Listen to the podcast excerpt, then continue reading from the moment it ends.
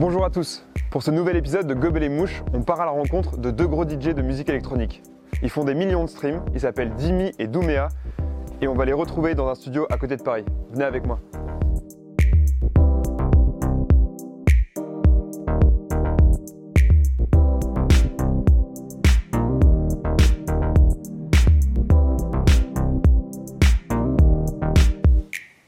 Hello Dimi, hello Doumea. Hello. Merci d'être venu. Aujourd'hui, on est dans le studio de Stone Van Broken, euh, qu'on a pu voir dans euh, la- le premier épisode de la saison 2 de Gobel et Mouche. Euh, il a gentiment accepté de nous prêter son studio pour faire cette interview. Vous deux, vous êtes DJ. Et j'avais une première question, c'est savoir pour vous, qu'est-ce que c'est d'être DJ Bah ça c'est une, très bonne question. Bah, moi je pense que être DJ c'est, tout simplement faire danser les gens et proposer sa musique. Après il y a la question de qu'est-ce qu'un DJ euh, producteur et un DJ qui joue les, morceaux des autres, à savoir plus ou moins les, DJ résidents. Et je fais les deux. Et euh, je pense qu'en tant que résident c'est plus euh, amener les gens à faire la fête en essayant de leur donner ce qu'ils ont envie d'entendre. Alors que quand tu es producteur c'est plutôt faire une proposition artistique de ta, propre musique. Mhm. Et essayer de les faire danser aussi d'ailleurs. Dimi, t'es un peu d'accord avec ça Ouais, c'est vrai. Et surtout, moi j'ai un peu du mal quand on me demande justement de me définir, de, de juste dire DJ, parce que c'est un petit peu réducteur justement, je trouve. Euh, parce que surtout aujourd'hui, euh, les DJ ont besoin de vraiment de produire et de proposer quelque chose, une vision. Donc, euh, et c'est pour ça qu'après, quand on te book aussi, c'est pour que tu joues dans un style qui t'est propre entre guillemets. Et, euh, et voilà. Et puis j'aime bien mettre aussi en avant le fait d'être compositeur, quoi, pas seulement passer des disques. J'aime bien voilà, mettre en, en avant tout ça, euh, de travailler aussi avec des vrais musiciens, des chanteurs. euh, donc euh, ouais. Vous, vous faites de la, plutôt de la deep house, même un peu de la tech. Euh, est-ce que euh, dans le monde du DJ, est, c'est très assimilé à la musique électronique, mais est-ce qu'au final un DJ peut faire du rock, euh, du jazz, etc.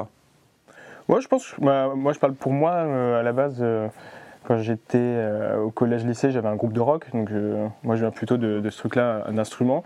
Et euh, c'est un peu ce que j'ai essayé de continuer à faire dans la musique, c'est-à-dire de rajouter des vrais instruments joués, donc que ce soit par moi ou euh, en collaboration avec d'autres gens. J'aime toujours avoir vraiment ce, ce truc-là joué, pas seulement euh, écrit en, en midi. Toi, tu faisais du saxophone quand tu avais J'ai- 10 ans, Ouais, bien renseigné, ouais. et, euh, et après tu as eu un groupe plus de rock, etc. Mais là, tu faisais guitare et voix. guitare et voix, ouais, c'est ça. Et, euh, et après, en fait, j'ai commencé à composer de la musique électronique euh, quand le groupe s'est un peu séparé. parce que Je me suis dit, euh, j'ai envie de continuer à faire de la musique, mais le rock tout seul, c'est pas, pas incroyable. Et la musique électronique est assez venue naturellement, on va dire. Et euh, oui, donc du coup, j'ai un peu toujours cette approche-là euh, de euh, commencer à jammer, tu vois, improviser, puis après construire un, un morceau un peu comme ça. Toi, du coup, c'est différent? Ouais, moi l'approche elle est totalement différente parce que j'ai, j'ai commencé par mixer en tant que DJ en fait. Ok. À quel âge? Euh, 14 ans dans ma chambre d'ado. Ok. Je, je regardais des mecs sur YouTube. Et... T'as jamais fait aucun instrument avant ça? Euh, j'ai toujours un peu joué un peu de piano, mais j'ai aucune base. Ok, euh, donc t'as directement je- commencé. Je, suis euh, pas un mec qui joue des instruments quoi en vrai. hmm. Donc l'approche elle est beaucoup plus euh, axée sur le- la partie électronique du truc en fait. J'ai beaucoup plus pris du plaisir à chercher des samples et sampler des morceaux et j'ai commencé comme ça quoi. Ok. Ah, c'est que moi, du coup, c'est ça que je voulais dire. C'est, euh, moi, c'est un peu l'inverse. C'est-à-dire j'ai commencé à produire de la musique et j'avais jamais été DJ, j'ai jamais mixé en club. Et c'est après, quand j'ai sorti mon- mes morceaux, qu'on m'a contacté pour me dire euh, bah, viens mixer euh, dans notre club, euh, viens jouer ici. Et j'ai un peu appris, on va dire, sur le terrain et j'avais jamais mixé avant. Donc, ouais, moi, c'est plutôt l'inverse. J'ai commencé par la musique et la production et après par le DJing. On pense aux DJ souvent qui font des remixes, euh, enfin vraiment qui reprennent des, chansons qui existent déjà et qui font un remix souvent plus électro euh, ou plus house, etc. Enfin, ils mettent un univers un peu plus électronique en fait dedans. Mais et puis après il y a les autres DJ qui sont producteurs. C'est quoi un peu la différence? Est-ce qu'il y en a un meilleur que l'autre ou est-ce que c'est juste deux visions différentes de la musique? Bah c'est c'est pas deux visions différentes. Je pense que l'approche elle est. Quand tu fais un remix, je pense que déjà c'est que tu as envie de, de faire une présentation d'un titre qui existe déjà, mais dans un univers un peu différent. Moi, je le fais beaucoup. Je suis euh, je- d'ailleurs. c'est ton truc, ça les Ouais, bah en vrai, euh, je suis presque plus euh, remixeur que producteur à l'heure actuelle. Je fais beaucoup plus de remix que j'ai de morceaux à proposer. Mais euh, euh, je travaille sur les deux, mais ça va beaucoup plus vite pour moi de faire des remixes, c'est beaucoup plus Ouais, simple parce que la chanson est déjà écrite. Ouais. et- et- Donc c'est difficile de passer justement ce cap de producteur. Bah, je sais pas. Après, le... ça dépend un peu de la définition que tu donnes à la production. Parce que pour moi, faire un remix, c'est de la production en soi. Parce que Oui, tu- enfin, je veux dire de créer de toutes Ouais, pièces de un nouveau pièces, son. mais, euh, ouais, mais après la frontière est toujours un peu, un peu floue parce que la musique électronique, c'était quand même toujours de- d'emprunter euh, des sons ou des, enfin, ça a été beaucoup du sample euh, aussi Mm. de d'autres artistes. Donc, tu vois, la production pour moi, c'est pour ça que je dis que c'est un peu flou. C'est remix, production, parfois, ça se confond un tout petit peu. Mhm. Et euh, ouais, voilà, je pense qu'en musique électronique, on a toujours euh, recherché. euh, des sons à sampler, parfois c'est même rendre hommage à un morceau qu'on a bien aimé ou Dimi, toi, tu as 31 ans. Euh, Douméa, tu en as presque 27. Ouais. Euh, vous faites des millions de vues euh, en stream, etc. Vous avez découvert euh, la musique électronique euh, bon, un peu différemment. Toi, tu peu plus avec le saxo, la guitare. Après, tu as changé. Toi, c'est beaucoup plus jeune. C'était quoi un peu vos inspirations? Pourquoi vous vous êtes dit, euh, j'ai trop envie de faire de la musique électronique, ou en tout cas de commencer à jouer avec euh, des sons qui existent déjà et de les remixer? Moi, ce qui m'a donné envie de faire de la musique électronique, c'est, euh, à la base, ça vient du DJing en fait. J'ai, regardé des vidéos sur YouTube et euh, Ouais, t'avais envie un peu de composer ce que t'as- ce que t'écoutais, quoi, un peu. Mais pas, en fait, avant, avant euh, la démarche de me dire je vais aller voir des mecs mixer sur YouTube, c'était euh, c'est mon oncle qui m'a refilé du matos de studio en fait, qui lui aussi faisait de la musique. Et, euh, et d'ailleurs, je le remercie parce que je serais sûrement pas là où je suis aujourd'hui s'il m'avait pas filé le matos. Et, euh, et après, ouais, la démarche, ça a été euh, chercher, faire, à la base, c'était chercher des tutos sur YouTube en fait, pour comprendre comment fonctionne le matos. Et, euh, et, euh, et c'est là où c'est marrant et que la boucle est bouclée avec euh, Radio FG, c'est que je suis tombé sur une vidéo d'FG parce que c'est eux qui organisaient la Technoparade à l'époque. Et euh, je suis tombé sur euh, les, les grands DJ de, du pays qu'on connaît Ouais. tous en train de jouer. Et euh, à partir de là, je me suis dit, mais j'avais 14 ans, j'étais dans ma chambre d'ado, je me suis dit, ça défonce en fait, Hmm. je vais faire ça. tu vois. En plus, au final, au final, t'as été révélé en fait par FG avec. euh, Et ouais, c'est pour ça que je te dis que la boucle était bouclée, c'est que j'ai été révélé par FG avec Ouais. un remix et, euh, et le, le destin il- il est là quoi. Et toi, c'est juste parce que ton groupe s'est séparé que tu t'es dit, euh, je vais Non, après, tester la autre musique chose. électronique, moi j'en ai quand même euh, toujours écouté euh, pas mal. Euh, C'est quoi vos qu'un des- influences un petit peu? Ouais, mais, mais moi, comme tu le vois, mes influences sont assez larges. C'est pas que musique électronique, comme j'écoutais beaucoup de rock, des trucs euh, aussi anciens.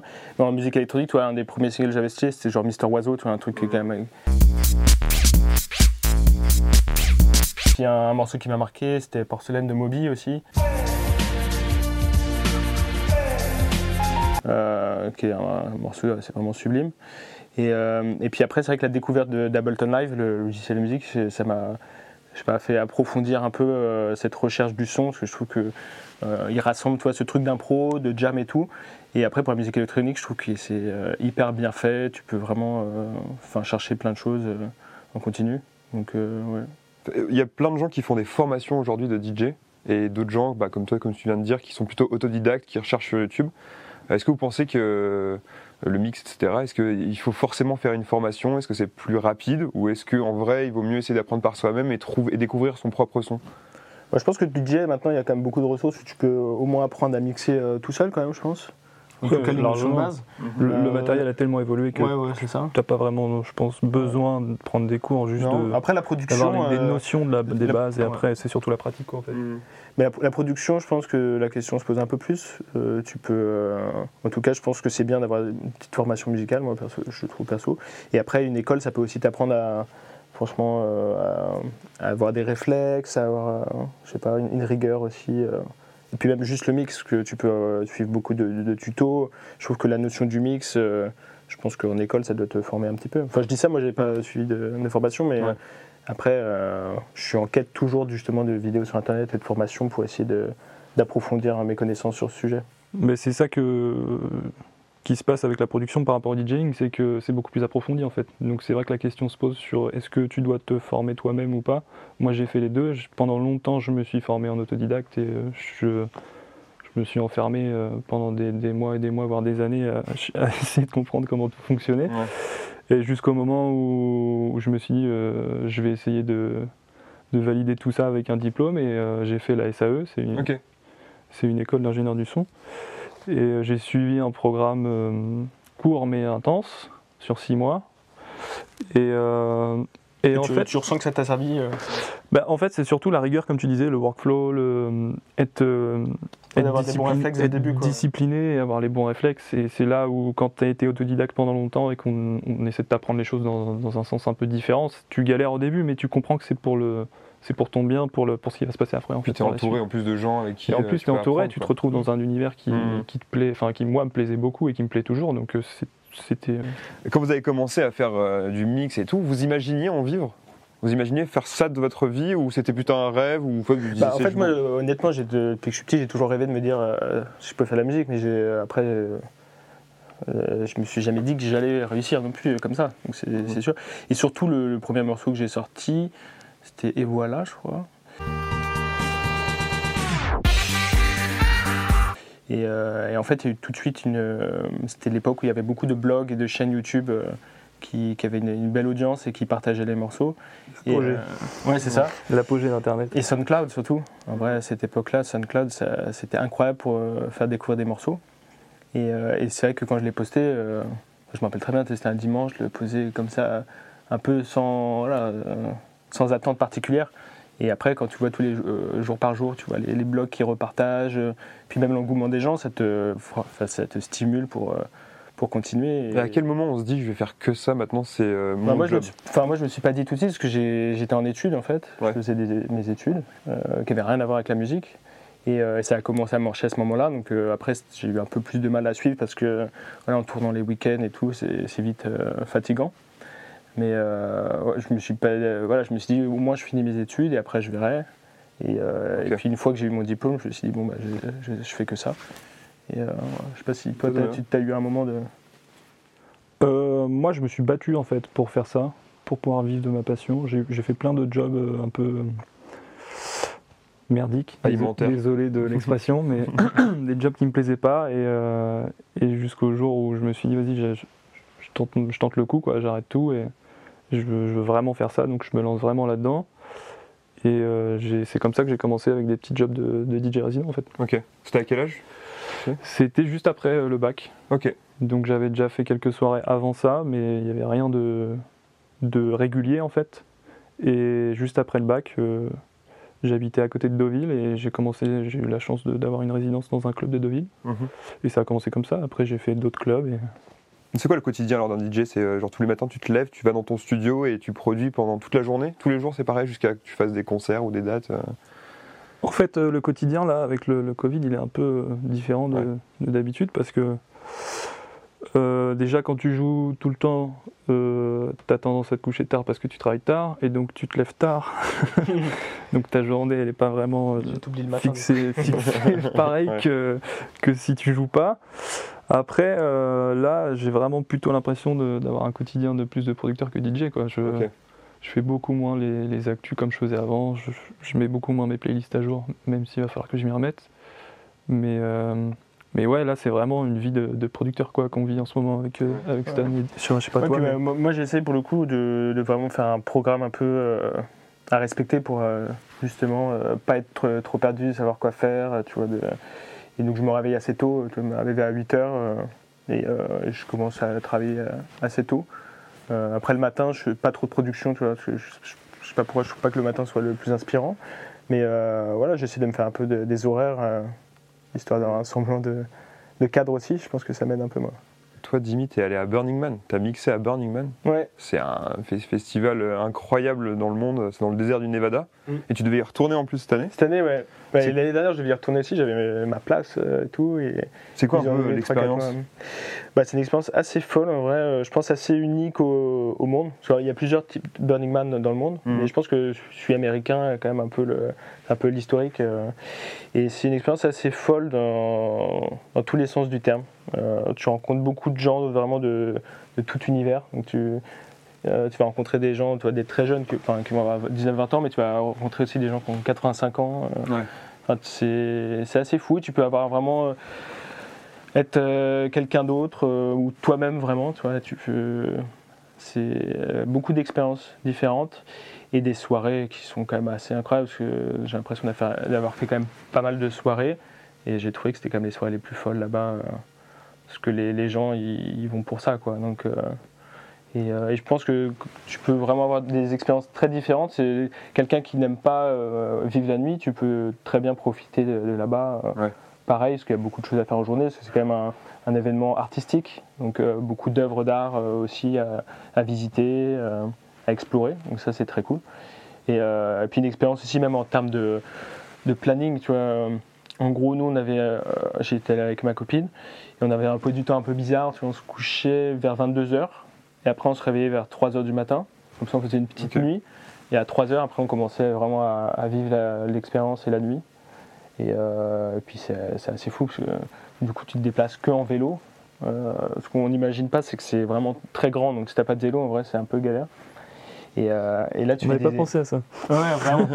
Et le plus dur, c'est de parfois, c'est de retrouver ton vélo, parce que euh, du coup, tu Ah, tu peux l'accrocher. t'as- euh, je crois que c'est presque qui m'a 70 piqué 000 mon personnes. vélo Et, euh, en fait, c'est ça, non mais c'est que tu le poses à un endroit, euh, tu crois que c'est quelque chose qui va pas bouger, tu vois. Et en fait, c'était un véhicule, tu vois, parce qu'il y a quand même euh, des grandes œuvres d'art euh, sur roue, tu vois. Tu mets ton vélo et tu reviens euh, trois heures après, il n'y a plus ce véhicule, donc euh, du coup, euh, tu dois essayer de retrouver ton vélo. Dans- entre 1000 vélos, c'est un peu compliqué. Et euh, est-ce qu'on essaye d'atteindre Tomorrowland ou euh, des endroits Ouais, je l'ai fait deux peu- fois. Ah ouais, tu l'as fait aussi Je l'ai fait Ah ouais. deux fois, ouais, bah, c'était. euh, Jimmy a tout fait. non, non, mais j'ai de la chance. tout euh, Ouais, mais toi, c'était- ça va, t'as le temps, t'es plus jeune. ouais. C'est vrai. C'est Baker Matt euh, qui avait euh, en fait sa, sa scène là-bas et qui m'avait convié.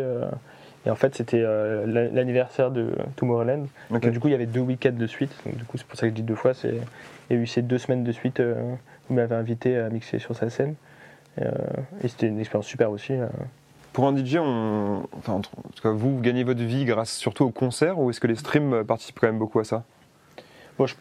Bon, je trouve que c'est après différent en fonction des gens, mais moi au début c'était plus les dates, au tout début, et après c'est un peu inversé où c'était plus la musique. euh, Tout et puis, dépend de euh, tes la stats, les euh, Ouais. royalties euh, qui m'ont. euh, Puis, euh, puis en ce moment, je pense que les dates c'est compliqué Ouais. de- d'en parler. Vous mais savez, par exemple, pour un Mais oui, million de après, streams, ça fait combien d'euros Un million, c'est à peu près 3000, je crois. 3000 euros Entre 3 Ok. et 4 000 euros, je crois. Ok, Après, ça, dépend, de la des plateformes, aussi. ouais, ouais. ouais. ok.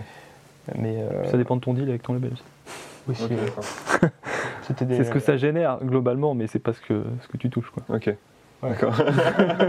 Faut préciser. les deals standards, un peu, toi, en général, tu partages 50-50 avec un label quand c'est les deals un peu standards électro, euh, quand c'est des one-shot. Hmm. Mais après, quand tu es sur des projets un peu plus gros euh, ou signé sur plus de tracks, ça peut. En fait, ça va dépendre aussi de l'investissement du, du label. Toi, Douméa, tu fais pas mal de remixes de chansons françaises assez connues, Dalida, Navour. euh. Quand j'écoutais ça, j'avais une question, je me demandais, euh, tu peux prendre n'importe quelle musique comme ça et le remixer, est-ce que tu dois demander un droit de- euh, droit euh, d'utilisation? Est-ce que tu dois demander la permission? On va parler des droits.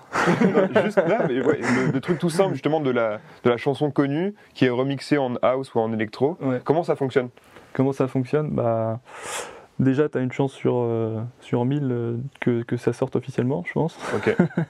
J'ai eu la chance d'en sortir un et, euh, et je suis très content.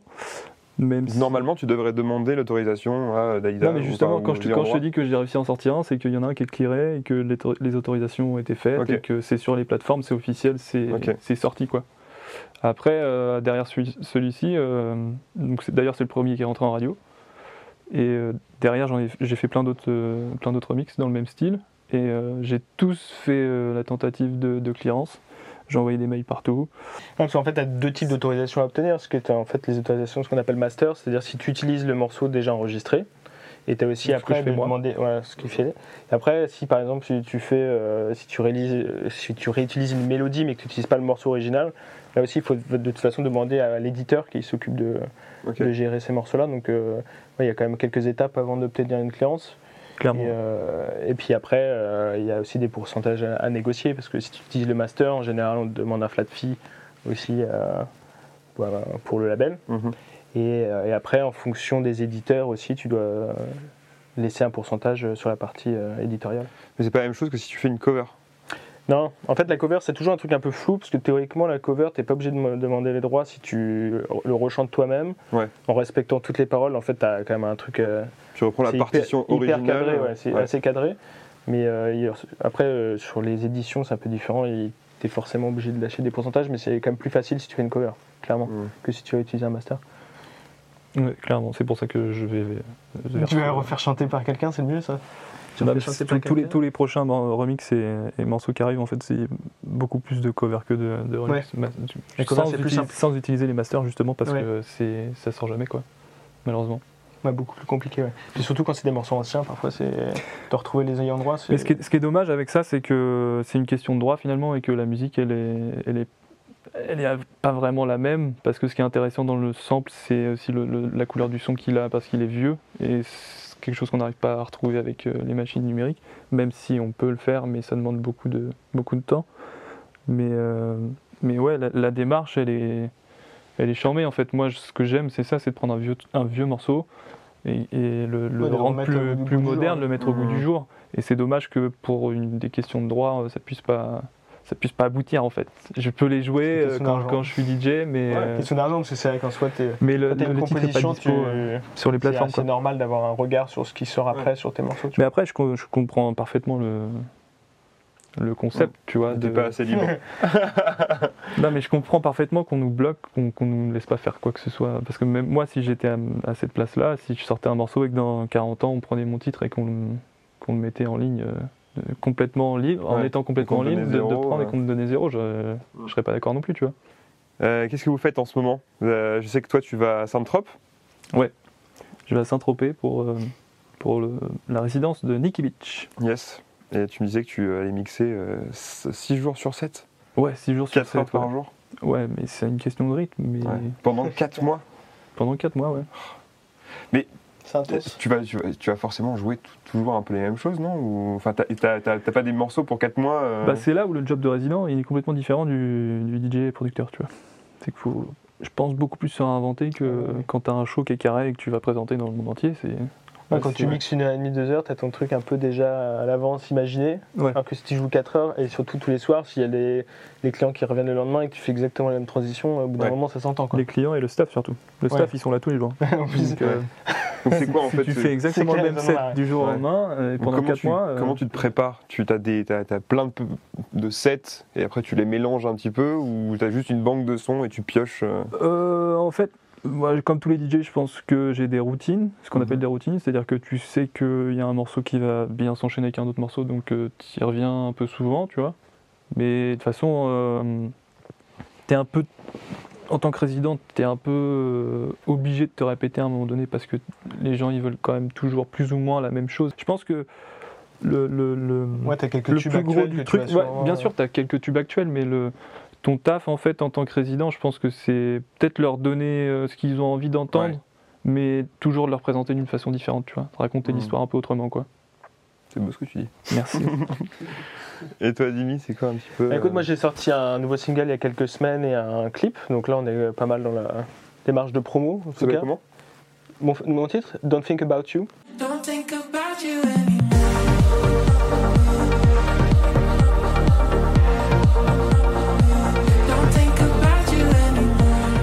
euh, voilà, le titre on l'a sorti un peu une semaine après, il y a 10 jours quoi. Donc euh, très content de le faire. Et euh, donc là, voilà, on est, pour, pour l'instant on essaie de bien le promouvoir comme il faut.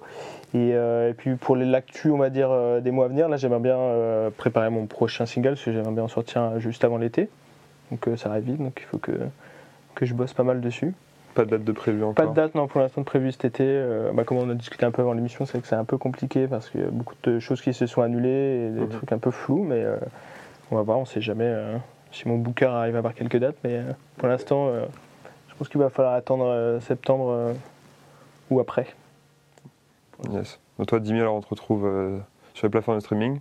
Ouais. Et toi, on te retrouve au Nicky Beach cet été. on verra si tu passes toujours les mêmes sons ou pas. tu viens, tu sauras. yes, avec plaisir. Merci beaucoup, les gars. Ah, Bon merci à toi. courage. C'était un plaisir, merci de Et, nous euh, avoir J'espère qu'on on se reverra avec, invités. Bah ouais, grave. avec plaisir. Carrément, merci.